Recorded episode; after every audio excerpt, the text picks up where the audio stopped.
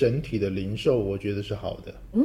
好，虽然很多人好像看起来电商是比较吃力一些，嗯、对，但是在线下的一些表现其实还是相对是好的。那当然也有一点点，就是我们讲疫情之后的一个状态，就是大家开始又回到了实体的一些场域，包括。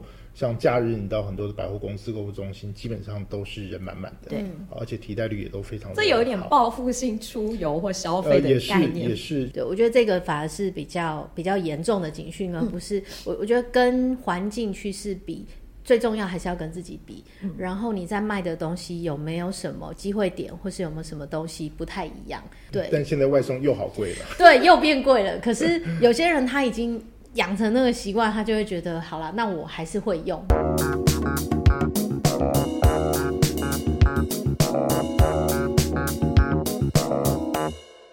欢迎收听今天的电商放手一搏，还是只有我一个人念？故意的。我是电商小白文文，我是电商好朋友 Peggy。今天要聊一聊的是，好像呃，所有在经营电商的朋友们，可能今年的一到三季好像都哇哇叫，觉得说，哎，好像不如往年或前几年。有疫情的时候这样子的成绩，嗯，所以有一点不如预期的状况，好像也经营的蛮辛苦的。但我相信也有逆势成长的啦。有。对，嗯，那到底在 Q4 这么大的一个旺季，例如说像刚过的九九、双十、双十一、双十二、圣诞节、双旦、双旦、双一、双二，圣诞又来了，又来了，对，一连串的大档。大家怎么样冲刺？可能有什么样明确的方向，或者是说跟前几年的一些安排有没有可能不一样呢？好，嗯、今天呢，我们就来聊一聊这样子的话题。好，好深入的感觉，很深入吗？好突然的感觉。一直看到有一些就是数据上的统计，刚好这是一个美国的网站讲的，他、嗯、就是说他就做了一些调查，那也预计有一些。趋势从这个调查当中看出来说，哎，经过调查，有百分之九十四的人他会愿意回到实体店上面买东西。嗯，对。然后里面呢，又有百分之七十三的人，他觉得说，哎，我好像更倾向于一些个人化的销售体验、购物体验，他觉得这是重要的。嗯、那究竟这些变化到底会不会影响到 Q4 大家可能想要规划的方向呢？嗯，有可能。你还没介绍我们今天的来宾。好，他在旁边无聊了。前面问了非常非常多的问题。今天的来宾他刚刚跟我说，他好像不是很想聊这些，让我有点害怕。好啦，我们欢迎首义电商顾问股份有限公司的总经理熊哥。Hello，Hello，我们 Peggy。熊哥最近上了很多课，然后不仅是你去帮别人上课，你自己也上了课。嗯，对，自己也在上课。我觉得在很多话题或者是在很多东西的看法上面，应该也会有一些不一样的地方吧。你是指刚刚讲说，大家现在疫情后、嗯、不一定指，还有今年前三季都不好，不一定泛指电商的这个话题了。好，OK OK，所以要聊是一个他的最近的心得，就是 感想很多功课要写，然后很多报告要做，就对了。OK，多头烧，他现在不是两头烧，被报告追赶的老板。真的，我听说那个有一个老师，他有一个同事是专门帮他做简报的。嗯、我好想去 hire 这样的人哦。嗯、那这样子，老师不就要看着他的简报做简报？这样不会还好怪怪卡卡的嘛？不会啊，就是简报做的好。那个简报的同事做完以后，是老师还会再顺一次啊，嗯、完全变成是自己要的东西。嗯，嗯好，好，那一起回来吧。今年以熊老板来讲，会是这样子吗？如果以熊老板的呃品类类别来说，呃，熊老板的品类比较特殊一点。嗯、那再一个是，呃，其实今年就说以整体来讲，其实呃呃零售的营收其实应该都还算是好的。嗯，那其实如果用小老板做案例的话，其实我们今年甚至到了第六呃六月七月时的时候，我们是把今年的目标又往上拉了大概十五 percent。嗯。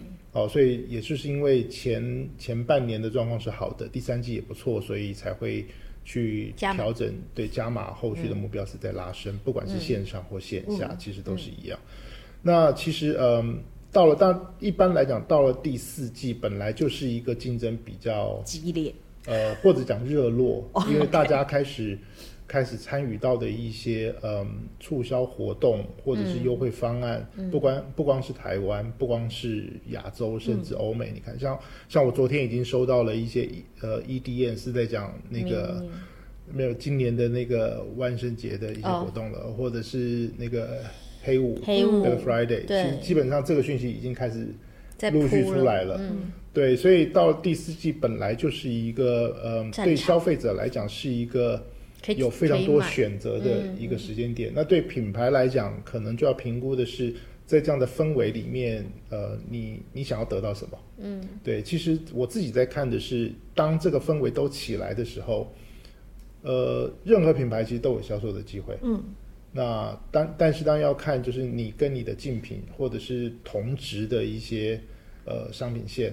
甚至啊，甚至如果你不是品牌主，你只是一个选品店，哦、你是一个代理商，嗯，那甚至你是一个经销商，所以你会面临到的其实是可能是同样一个品牌，因为不同的经销商，因为不同的通路产生出来的一些价差，嗯，啊，这个可能是从呃经营者可能要去思考要小心一点的地方。嗯，刚刚提到的可能是以熊老板的类别、品类、商品。种类为例，这是一个我觉得蛮特别，就大家很熟悉的电子阅读器嘛，嗯、因为刚好又有新机，所以最近可能是蛮热的。但是如果说以像是 Peggy 比较常接触的几个，例如说美妆啊、服饰啊、饰品啊，嗯，嗯这一些类别的话，会有差异吗？诶，我自己觉得我们开头讲了一个，先我们讲今天。讲了两件事哦，一个是 Q4 嘛，嗯、对，然后一个是疫情后这件事。那我觉得大家可以先去做一件事情，是去看你疫情前跟疫情后。嗯你的销售的商品或是你的业绩是什么样的情况？嗯，就我们现在呃最近 Q 三嘛，所以我们也是在跟客户 review，就是年度整个状况怎么样，我们 Q four 接下来怎么办之余，其实我们也都是带着客户去看这前两三年它整体的趋势状态到底是怎么样。嗯，我们在疫情过后。呃，是保持那个成长呢，还是你只是回到了疫情前的那个状态？所以那个就叫做正常水平？呃，不对，也不对，也不对。呃，就表示你你是退步的。哦，如果你现在疫情过后，然后你发现你的业绩的水位差不多又缓缓的回到了两三年前没有疫情的时候，那表示这几年来的成长完全没有累积。嗯，而这些人最后去了别的地方。对，对我觉得这个反而是比较比较严重的警讯，而不是、嗯、我我觉得跟环境趋势比，最重要还是要跟自己比。嗯、然后你在卖的东西有没有什么机会点，或是有没有什么东西不太一样？对，这个是大家要自己回头去整理消化你的状态的，因为这个比较不是呃，我们在我们在这边分享可能熊老板的 case 或什么其他客户 case，然后你就可以得到东西。嗯，嗯，嗯，对，我觉得这个是比较不一样。那如果是以呃美妆或是服饰或者美食品类，呃，我我觉得疫情改变了大家对于食品购买的的想法。对，我觉得改变最大是在食品这一块，就是过往很多人他会觉得，哎，就是像像呃外送什么好贵，但现在大部分人有时候就觉得，哦，好啦，那我还是。外送方便。对，但现在外送又好贵了。对，又变贵了。可是有些人他已经。养成那个习惯，他就会觉得好了，那我还是会用，只是我的频次不像以前，我每天都订。嗯，对，但他大家就会又开始推出一些更不同的方案啊，想要在从身上拿到更多钱。例如说，就是月月费制啊的。我我一直到现在我还没有用过 Uber Eats 跟 Foodpanda，因为都是别人帮你点。对对对，但是我自己像我这段时间常常一个人在家里，嗯、我也其实不会去订。嗯，走去巷口。对，我就去楼下去附近吃东西比较方便。嗯嗯，嗯对。但是我认为服饰跟美妆大家还是会比较喜欢体验啦。嗯嗯，服饰就很重试穿嘛。对对，然后美妆的话就是擦起来的感觉，那个氛围香香的，有人帮你服务，还有灯光，对 自己看起来很美。对，这这一类的，我觉得它还是有它的魅力存在，大家还是会愿意因为这样就去吹个冷气，去感受一下，去体验一下。嗯嗯。当然，我觉得线上其实也有很多，现在越来越多的科技去辅助这一块的的的消费体验。嗯，例如说可以直接就是试穿衣服，嗯，还在网络上是可以直接让你有一个。呃，你你用一张你的照片，他就可以把衣服放上去，嗯、是，或者是说他可以帮你做线上选色，对啊，口红的颜色什么的，对对对对对，我觉得这个其实也都是大家可能可以利用的，嗯、或者是你在逛一些美妆呃服饰网站上面看看，他有没有提供这样的新科技给你，嗯，来帮助你。多了解或者是找到适合自己的商品，这块还蛮有趣的。嗯，对，所以当然新科技也是今年的一个重点啦。只是说看得出来，大家都是花招百出的。不管说我是在线上或者是在实体门市，那实体门市接下来又是周年庆的档期，嗯，也是大家很重视的一个大档。嗯，对，所以我自己觉得会不会有那种状况，是因为因为强碰了周年庆。那跟往年又有一些可能就是时空背景上的不同，嗯，会不会因为这样子有一些线上跟线下在同个品牌当中销售的一些拉扯的状况？我觉得好像还好，还好。我们呃，当然每一个品牌会有他自己不同的想法，嗯，就是刚刚熊哥讲到的是大家在 Q4 这个氛围状态下，你到底品牌你想要从中得到什么？这件事情蛮重要的，嗯。就是有的品牌想的是，哎，我前面。这这三季好了，其实整体我的呃营业额到了，但我毛利不够，所以我其实目标是毛利。那你供的商品会不一样，你做的活动案型就会不一样。那如果你呃前面嗯、呃、毛利很够了。那就是从营业额达成嘛，嗯，对，不是大家就休息，明年再来、啊。不行啊，不是加码十五趴吗？对，如果是这样，应该就不用加码了，因为直接达标。啊，不行，又不是姜母鸭，每年只做几做半年。其实我觉得在，尤其在呃更激烈的时间点。其实有一些动作应该是更积极的。其实刚刚刚我们有提到一些工具了，那我比较回到一个，就是我们在做零售，不管线上线下，其实对品牌来讲，我在线上或线下的交易其实都是我的，对，所以都是好事。嗯，好，那反而是在这个过程里面，你如何去跟你想要沟通的这个目标客群、目标对象，或者是你的会员，可以有更有效益的沟通，嗯，好，或者是更积极的沟通。我其实上个礼拜听到那个呃，也是这一次烧麦零售那个烧麦的零售获利学的老师，那个道玉老师，他做了一个分享，其实有坦白讲有一点点颠覆我的想法。嗯，呃，过去我们其实也会操作所谓的就是呃购物车未结账这个议题。嗯，对，就有人把购物车东西放在购物车以后，但是他没有结账。嗯，那我们可能都是在某一个时间点，或者是可能时间会拉到。三天或、嗯、或或一个礼拜，甚至以前我、嗯、我记得我们还曾经超过啊，过去一个月、嗯、两个月、三个月。好，这一次我在听道宇老师的分享的时候，他讲了一个点，完全震惊了我。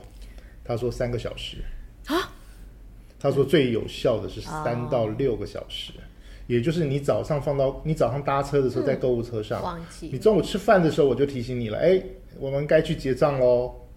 嗯。哦，我觉得这个议题其实，在尤其，我觉得在所谓的第四季，在非常疯狂的购物氛围里面，嗯，这件事情反而也许是更被凸显出来的了。嗯，因为一旦你把这个时间点拉掉以后，消费者不是说被你一个礼拜以后唤醒，哦，原来一个礼拜前我有把这个东西放购物车，我应该去结账了。嗯，不是，他是哦。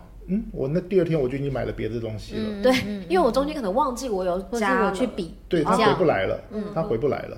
好，我我举另外一个很有趣的例子，这是我我们我跟我老婆自己发生的例子。有一天我们在路上看到了一台车子，就说哎，这个这个车子的型号我们很少看到，还蛮可爱的，很漂亮。嗯、我老婆就说哎，看了一下，我们说哦，这台是。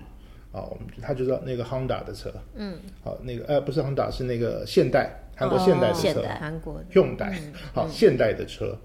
然后呢，我们第二天我们就跑去了现代的展示中心去看车，嗯，因为刚好他想要换车，然后我们就看去看了那台车，然后呃跟业务也聊得很开心，然后业务是一个大哥，很热心，然后就是也也把我们。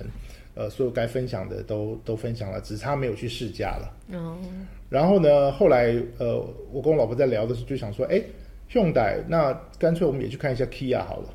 哦。啊，因为其实其实其实也是一个同一个集团了，只是呃两个不同的品牌嘛。那 Kia 相对过去几年在品牌再造或者是车型上是比较年轻的。嗯嗯嗯。好，所以我们又隔了一天，又跑去了一个 Kia 的展示中心去看车。嗯。然后当天就下定了，完了，然后呢，这个购物车，然后呢，到了呃，我们是礼拜六去看嘛，嗯嗯，然后礼拜天去 Kia，嗯，礼拜一业务大哥就打电话来了，现代的大哥，对，然后我就就跟他讲，哦，那个谢谢大哥，不好意思，我们已经订车了，那他他也很好奇，哎，那你们订了什么车啊，什么什么的，对，但我觉得这件事情其实就是在。在人在购物的过程里面，其实那个冲动性是是存在的，嗯，但很短暂，对不对？很短暂。嗯，那当然，就说这个东西它可能有各种不同的频段。嗯，好，也许。也许我们看完现在的车，当天晚上业务就发个讯息来，哎，我现在可以给你的优惠，我可以送你的赠品是什么？嗯、如果可以，你明天就来跟我签。嗯，哎，也许搞不好我就不会去看 Kia 了。嗯，啊，当然这是结果论。懂。可是我们回到讲说所谓的购物车未结这件事情，其实，呃，那一天听到那个道宇老师在讲这件事的时候，我也在想，我说，哎。我们以前好像会想说，不要这么打扰消费者，对，好，或者是好，我再举一个例子，以前呃，我在另外一个开店系统工作的时候，呃，我们会做 APP 的推播，嗯，那多数的品牌它的做法是，那我就是一个礼拜推个两三折，嗯，好，不要不要太让我我们以为这样好像就蛮多了，对，不哦哦好，就不要让消费者 一直被被轰炸或者是怎么样。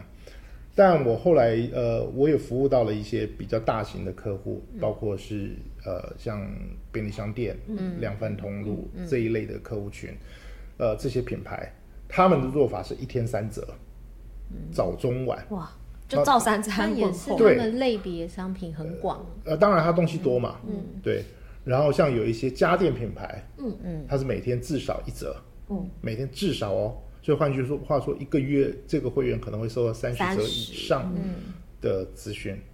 好，那其实这个东西我们有时候我们自己都会在想的是，会不会对会员是一个困扰，或者是引起他的反感，等等等等，因此就退追踪了。但其实其实我们都没有做过。OK，如果你真的做了呢，会是什么效果？哦，所以其实我蛮想要去试的是，嗯，那。我们就每天来丢一次购物车未结啊，嗯，对不对？每天下午五点，嗯、我就把今天所有购物车未结的就捞出来，嗯，然后六点七点我就发一波出去，嗯、我就每天做这件事。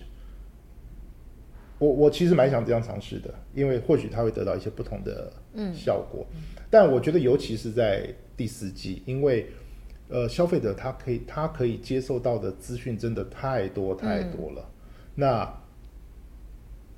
我宁可去选择那个再增加的那一个，而不是，嗯，他根本没有想到，嗯，怎么我没有收到你家的啊？他根本想不到这件事了。嗯嗯，对，那也许他也是另外一种做法啊。也就是说，刚刚我们有特别提到，现在有很多的工具，其实有很多的工具就在我们身上，啊，包括你用 EDM，你用简讯，其实你透过购物车未结，光这件事情，其实品牌可以操作的空间就很大，他可以做的事就很多。那为什么不去试试看？而不是一直在想的是，那我第四季我要有什么爆发性的价格，我要去 做什么很很很很让人侧目、很让人印象深刻的活动。我想，其实，在尤其第四季不缺低价，不缺活动，但是缺通知，正确的把握的，缺很多很多更积极有效的沟通。嗯，我觉得也许这是一个比较更可以去思考的一个模式了。对。嗯刚刚熊哥讲到的一个是，我好像就是要赶在消费者有第二或第三选择之前，就先想办法让拦截，对，拦截，拦截，买单，阻断他。那这个如果用在例如说像是活动规划上面，嗯，会收到相对应的效果吗？例如说，可能就是假设档期很多，嗯，那我可能就是不同的档期用不同的例如限时或限量的手法去操作的话。有可能会收到类似的效果吗？限时限量一直都有，嗯，都是一样，都是可以有效促进大家就那个冲动啦。嗯、可是刚刚刚熊哥在讲是现在人那个冲动太容易被打断，嗯、太容易突然之间就被转移，所以我们要去做的是在更积极的提醒他。嗯、但如果你的现实切得太破碎，其实对消费者来说，他甚至来不及买，嗯，你就又换档了。呃，你有没有发现，其实这一两年比较少看到有一些不管是线上或线下去做所谓的每日一物，嗯嗯，很少哎、欸。对，以前我以前其实这个这种操作模式很多，就是。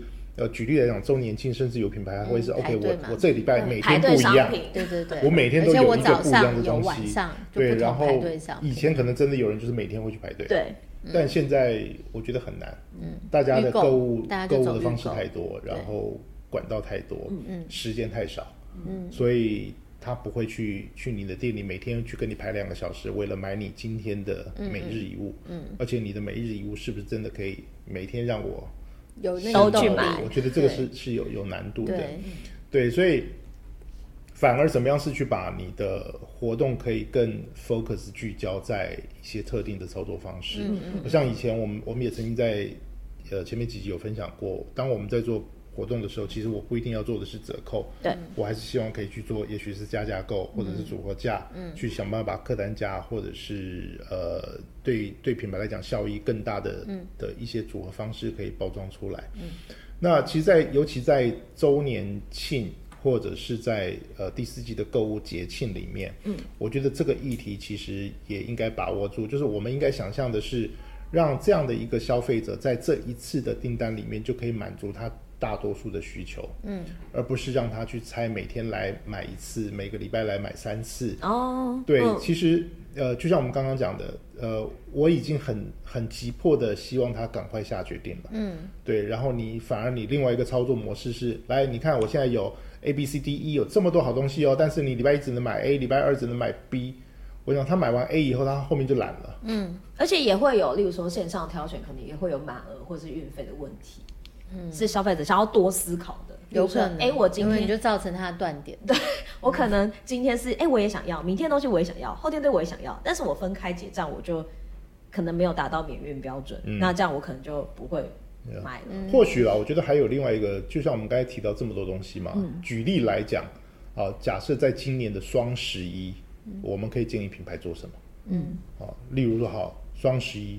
来，当天下午五点，你就要把所有的购物车的东西，你就要发一个通知，发一个讯息给你所有的会员。嗯、今天晚上十二点以前，就是你要结账哦，嗯、或者是你在错过九点以前结账，我还可以加加给你个什么东西，嗯、对不对？或者双十一这一天所有的订单，我就是没有所谓的免运门槛，嗯，所有东西免运，嗯，所有东西我们都可以参加所谓的满额赠，或者是加价购或什么东西，嗯嗯、就是。我在同同一个时间段里面去把所有的利多都都给消费者，然后我也让他知道，你就是现在马上下单，你现在不下单，你下午你晚上忘记了，明天就没有了。嗯，对，那也许这个就是对于品牌在在操作双十一这这一天，嗯，它其实很重要的几件事情应该要做到的。对，就是呃限时限量的沟通要好好把握啦。就是让消费者明白，你真的错过这个，等明年，嗯、甚至明年可能也没有。或者我不知道今年今年双十一会不会看到有品牌会操作那种很极端的，我每个小时都给你推播。那因为以前我、uh, 我们在做做业务的时候就是这样，嗯、其实我们是每每个小时回报业绩哦，嗯嗯嗯，我们是全通路每个小时从十点、十一点、十二点，哎，哪一个通路现在目标到多少了，嗯、然后营业到多少了。其实这个数字对我们来讲，为什么？因为它会很激励我们的人马上下一个动作要做什么。嗯，其实反过来也是一样。那我怎么样去激励我的客户、我的会员，嗯、或者是我的潜在客户？嗯、你已经把东西放购物车了，对，嗯、就只差那一步了。嗯，我怎么样去激励你，赶快把这件事做完？怎样？没有，我现在在思考的是，跟你想的不一样。哎，没有完全不一样，没有完全不一样，但就是。呃，因为我相信在双十一当天，真的会有非常非常多类似的提醒或者是讯息，在不停的跟消费者跟我们沟通。嗯、对，那那那那什么？到底我会买什么样的东西呢？对，是不是会就是有点某种程度，是你刚好在某一个对的 timing 告诉他了，他就可能真的会买单了。但如果可能 timing 不对的话，那就再见。我我觉得这个就是多个机会。啊。其实你跟跟你下广告一样嘛，嗯。嗯、第四季双十一其实很多品牌，会加码它的广告预算，嗯嗯，但另外一个角度是很多品牌也会收它的预算，嗯，因为因为在这一天的广告特别贵嘛，贵，OK，对，大家都在撒的时候，其实你的转换率、你的触及率、你的各方面的数据，其实坦白讲都是掉的，嗯，反而呃提高的只有广告的花费，嗯，对，那其实它会有很多个可以操作的议题了，那只是我想我们可以从另外一个角度来看，就是在购物节里面，其实你不一定谈的都是。呃，要杀价，嗯、要出清，要破盘，嗯、要有竞争力，嗯、呃，而是也也许在你的日常的操作的过程里面，在第四季你需要更积极，嗯，你需要更快速的反应一些事情，嗯，也许你就会看到一些不一样的业绩了，嗯。这让我一直不停的想到的是，那个这一集这一集记得请那个熊老板的团队听一下。压力好大，又让我一直想到的是，就是你第你的第四季可以爆发出多少的能量？那当然就取决于你前三季的累积跟前三季的一些对销售的观察。不一定，不一定吗？嗯、那这样子怎么办？有一到三就不用做这些事情？不是，还是要做、啊，还是要做？嗯、呃。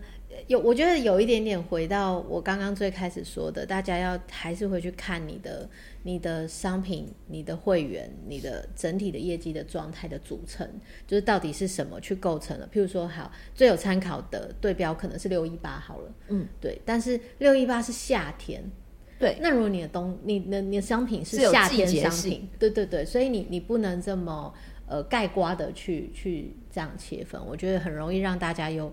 可能会觉得，哎，好，那我没有夏天的商品，那我冬天跟老板说，我们就不要做了，是这样吗？也不对，嗯，所以你你要回头去看的还是这几年，然后包含你现在手上的商品有没有什么东西反过来可以操作，在双十一档期，好，也许它是夏天商品，但双十一还很热嘛。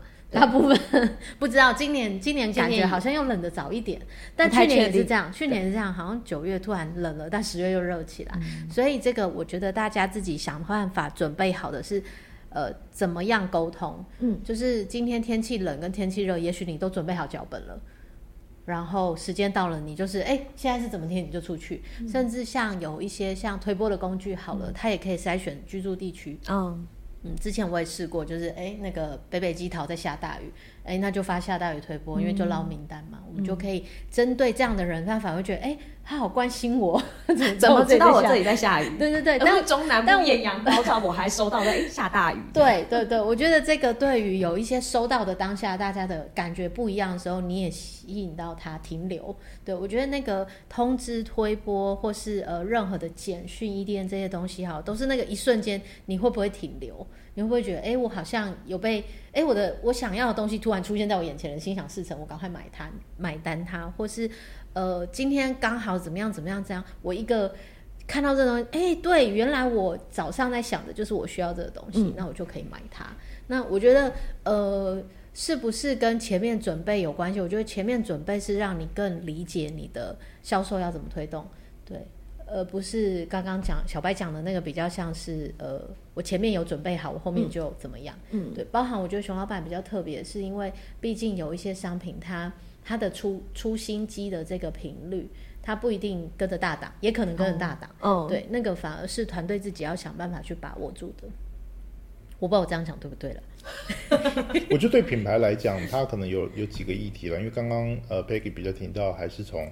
从 content 嘛，就是我跟怎么去跟消费者沟通的一些内容来、嗯、来做筛选。但从营运的角度来讲，我觉得可以提醒两件事情，一个是呃，你你每一个品牌在第四季，你到底想要做到什么样的成果？目标。嗯、那在这个成果下，你的商品是不是准备好了？嗯、你不要说你根本没有库存，然后你说我一个月做两千万，然后我仓库里面只有五百万的货，好，这个不可能。剩下几个？对对。那还有另外一个反过来的议题是，嗯。千万不要为了大档期去增加你的大量的采购品。嗯嗯嗯、所谓的采购品是呃，不要去尽可能不要去。好，我第四季我想要做这个 item，嗯，但这个 item 我的库存不够了，嗯，对，所以我去大量的采购，然后拿来做一个促销活动价。嗯嗯嗯。如果你的成本没有特别的低，嗯，或者是。这个商品其实并不是你每主力的。固定每每天、每周、每个月都有一个很稳定的销量的时候，嗯，你特定为了呃特价品去做大大规模的采购，这件事情是非常危险的。哦，你很有可能在档期过后以后，它就变成是你的库存了。滞销品。对。对，好，所以呃，品牌应该去盘点自己现在手边有的东西，嗯、哪些东西它量很大，消化的很慢，未来性不是这么看好，那它可不可以在这一档里面就当做是一个呃替死鬼？嗯嗯，好，或者是它就是一个。对，就是让他去把整个带路机局可以布出来，而且同样可以去消化库存。嗯，那也许这种方式，呃，你可以节省掉一些一些更更大的这种呃力度的一些活动模式。是，好，所以这也是一种方式。那当然，你也可以去评估你的原本就是热卖品，好，你的热销品，你怎么样去做一个。呃，对于毛利结构不要破坏太太严重的一个组合方案，嗯，啊，因为其实重点还是在这一段时间，它就是有那个购物的氛围，嗯，当有那个购物的氛围的时候，其实你的价差其实它没有必要你要去做到全国最低价，嗯，好，全球最低价不用，你要做的就是，哎，这个比我们平常做的有了九折九五折，我们平常是不打折的哦，嗯，只有今天只有这一档，嗯。其实它就它就有足够的说服力，嗯，让本来就想买这个东西的人，终于有了一个借口了，嗯，好，这个东西我看了一年了，就是没降价，哎，现在终于有个五趴了，嗯，上了，嗯，对，那你不需要说，那因为是双十一，说我一定要去搞个有一一结尾的，原来卖两千块，我就卖一一一一，嗯，哇，没有没有意义啊，你等于打了六折不到，嗯，对，可是他只需要去做。一千八、一千九，说不定消费者就买单，就买了。对，嗯、刚刚听到那个我鼻涕才喷出来，一一一一吗？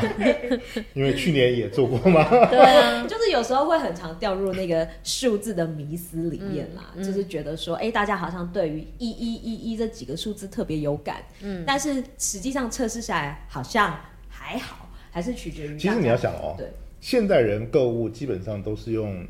呃，电子支付，对，刷卡呀。所以其实现在的消费者对于到底花了多少钱这件事情没有这么严重的感觉。嗯、就像有时候我们去吃饭，哦，刷卡，然后刷卡，对，然后说账单来的时候一千六，真的，一千六刷完回去，然后可能看到账单，因为我们那天吃了一千六，我们那天才三个人呢，一个人吃了五六百。嗯，对，所以其实现在很多的购物，那个当下的那个金额其实没有到这么。有感，或者像以前我们常常会有什么九九啊，对，整数啊，为什么？因为以前这样找零好找啊，对，现在没有人找零啦，现在都是刷卡，你用 Line Pay，你用各种方式，根本收银台不用去算那个几块钱给你了，嗯，对，所以其实有时候真的不用一直在去，有一些可能真的是年代的议题了，就是以前的人习惯啊，毛毛东西就是后面带个九九，带个八八，对，对，其实现在其实你就是个整数，你就你或者是你就算是个。好，我东西打七五折，最后打下来是两千四百三十六，那就这样啊。嗯，对，你不用刻意去两千四百三十六，啊，算两千四好了，比较好找。嗯，没有没有意义啊。嗯嗯，这是一个完全也是我没有想到的啦，因为毕竟太常用电子支付了。嗯，对，所以真的对于价钱上的数字的敏感度没有这么高，少很多了。对，所以我觉得这也是大家可以好好利用的一块。你说线上吗？对啊，线上线上。嗯，但因为现在周年庆，其实大家大部分都刷卡啦。对啊，对，所以我觉得倒是配合着很多刷卡的优惠，大家也是可以买的蛮爽的。嗯嗯，对。然后我这当然也是就是在经营周年庆的一个很好的武器啦。对啊。就是本身卖场本身提供的一些满额优惠或满额赠或限量商品等等等等等。嗯，好，所以接下来呢就是 Q4 的旺季了。然后呃，荷包准备好了吗？哎，我再跟消费者说，蛮多是大家可能看了一整年之后，就是下好离手，想要买东西的一个季节。嗯，所以就是各个品牌啦或者业主啊，也可以准备好你的。商品或你你的看家组合，嗯，就是这个时候要端出来了。嗯，所以呢，非常开心的是有这么多东西可以买，有这么多的活动 可以安排，就是两个角度啦。对。对对，好，我我觉得熊哥刚刚提醒的，就是尤其是不要为了特价品去特别为了特价品在备库存这件事情，就是提醒大家，不然你可能双十一过后它要再更便宜，因为双十一价格氛围它都卖不掉的话，你就只好再更便宜，就真的卖不掉了。对，或是你就又变加购啊，或者是后面三个月都会看到它出现。对，对，我觉得这个是大家可能在其实那样就是一个最最不好的状态。为什么？你如果在双十一之后，你还有很多很低价的商品，那消费者进到你的网站，进到你的门市，观感上其实反而你一些原本正价希望可以卖出去的这些商品，可能消费者就被洗到去买特价品了。嗯，好，其实这个反而是我想对品牌来讲是最不想看到的状况。是是。好了，很多的这个活动规划人员也可以好好的思考一下。嗯，以前我好像真的有遇到这样的问题，就是哎，为什么大家都不买正价品，要买特价品？可能就是因为走入了刚刚的这个圈套里面。对啊，自自己变消费者也是这样啊，先去看特价的。嗯，所以怎么样在 Q4 可以让大家好好的有一个方向可以去冲刺，不管是毛利啦，或者是营业额啦，对，甚至是你自己本身设定的一些目标可以达成的话，嗯、大家可以多多的参考一下。嗯，对。然后有一些刚刚提到的不好的事情，请大家就不要再重蹈覆辙喽。对，没错。对，所以呢，今天也非常开心为大家邀请到的就是首邑电商顾问股份有限公司的总经理熊哥，熊哥还有 Peggy，嗨，还有我是电商小白文文，感谢大家收听，希望大家 Q4 都收获满满啦。不管是还没到，不管是期待嘛，大家要有祝福，不管是数字上的或是经验上的，我相信都可以吧。对对对对对，对。各方面。经验有分好的跟坏的，坏的已经讲了，就不要再犯了。好啦，也请大家可以持续的按赞、订阅跟关注我们。嗯，今天的电商放手一搏，谢谢大家收听，谢谢，拜拜。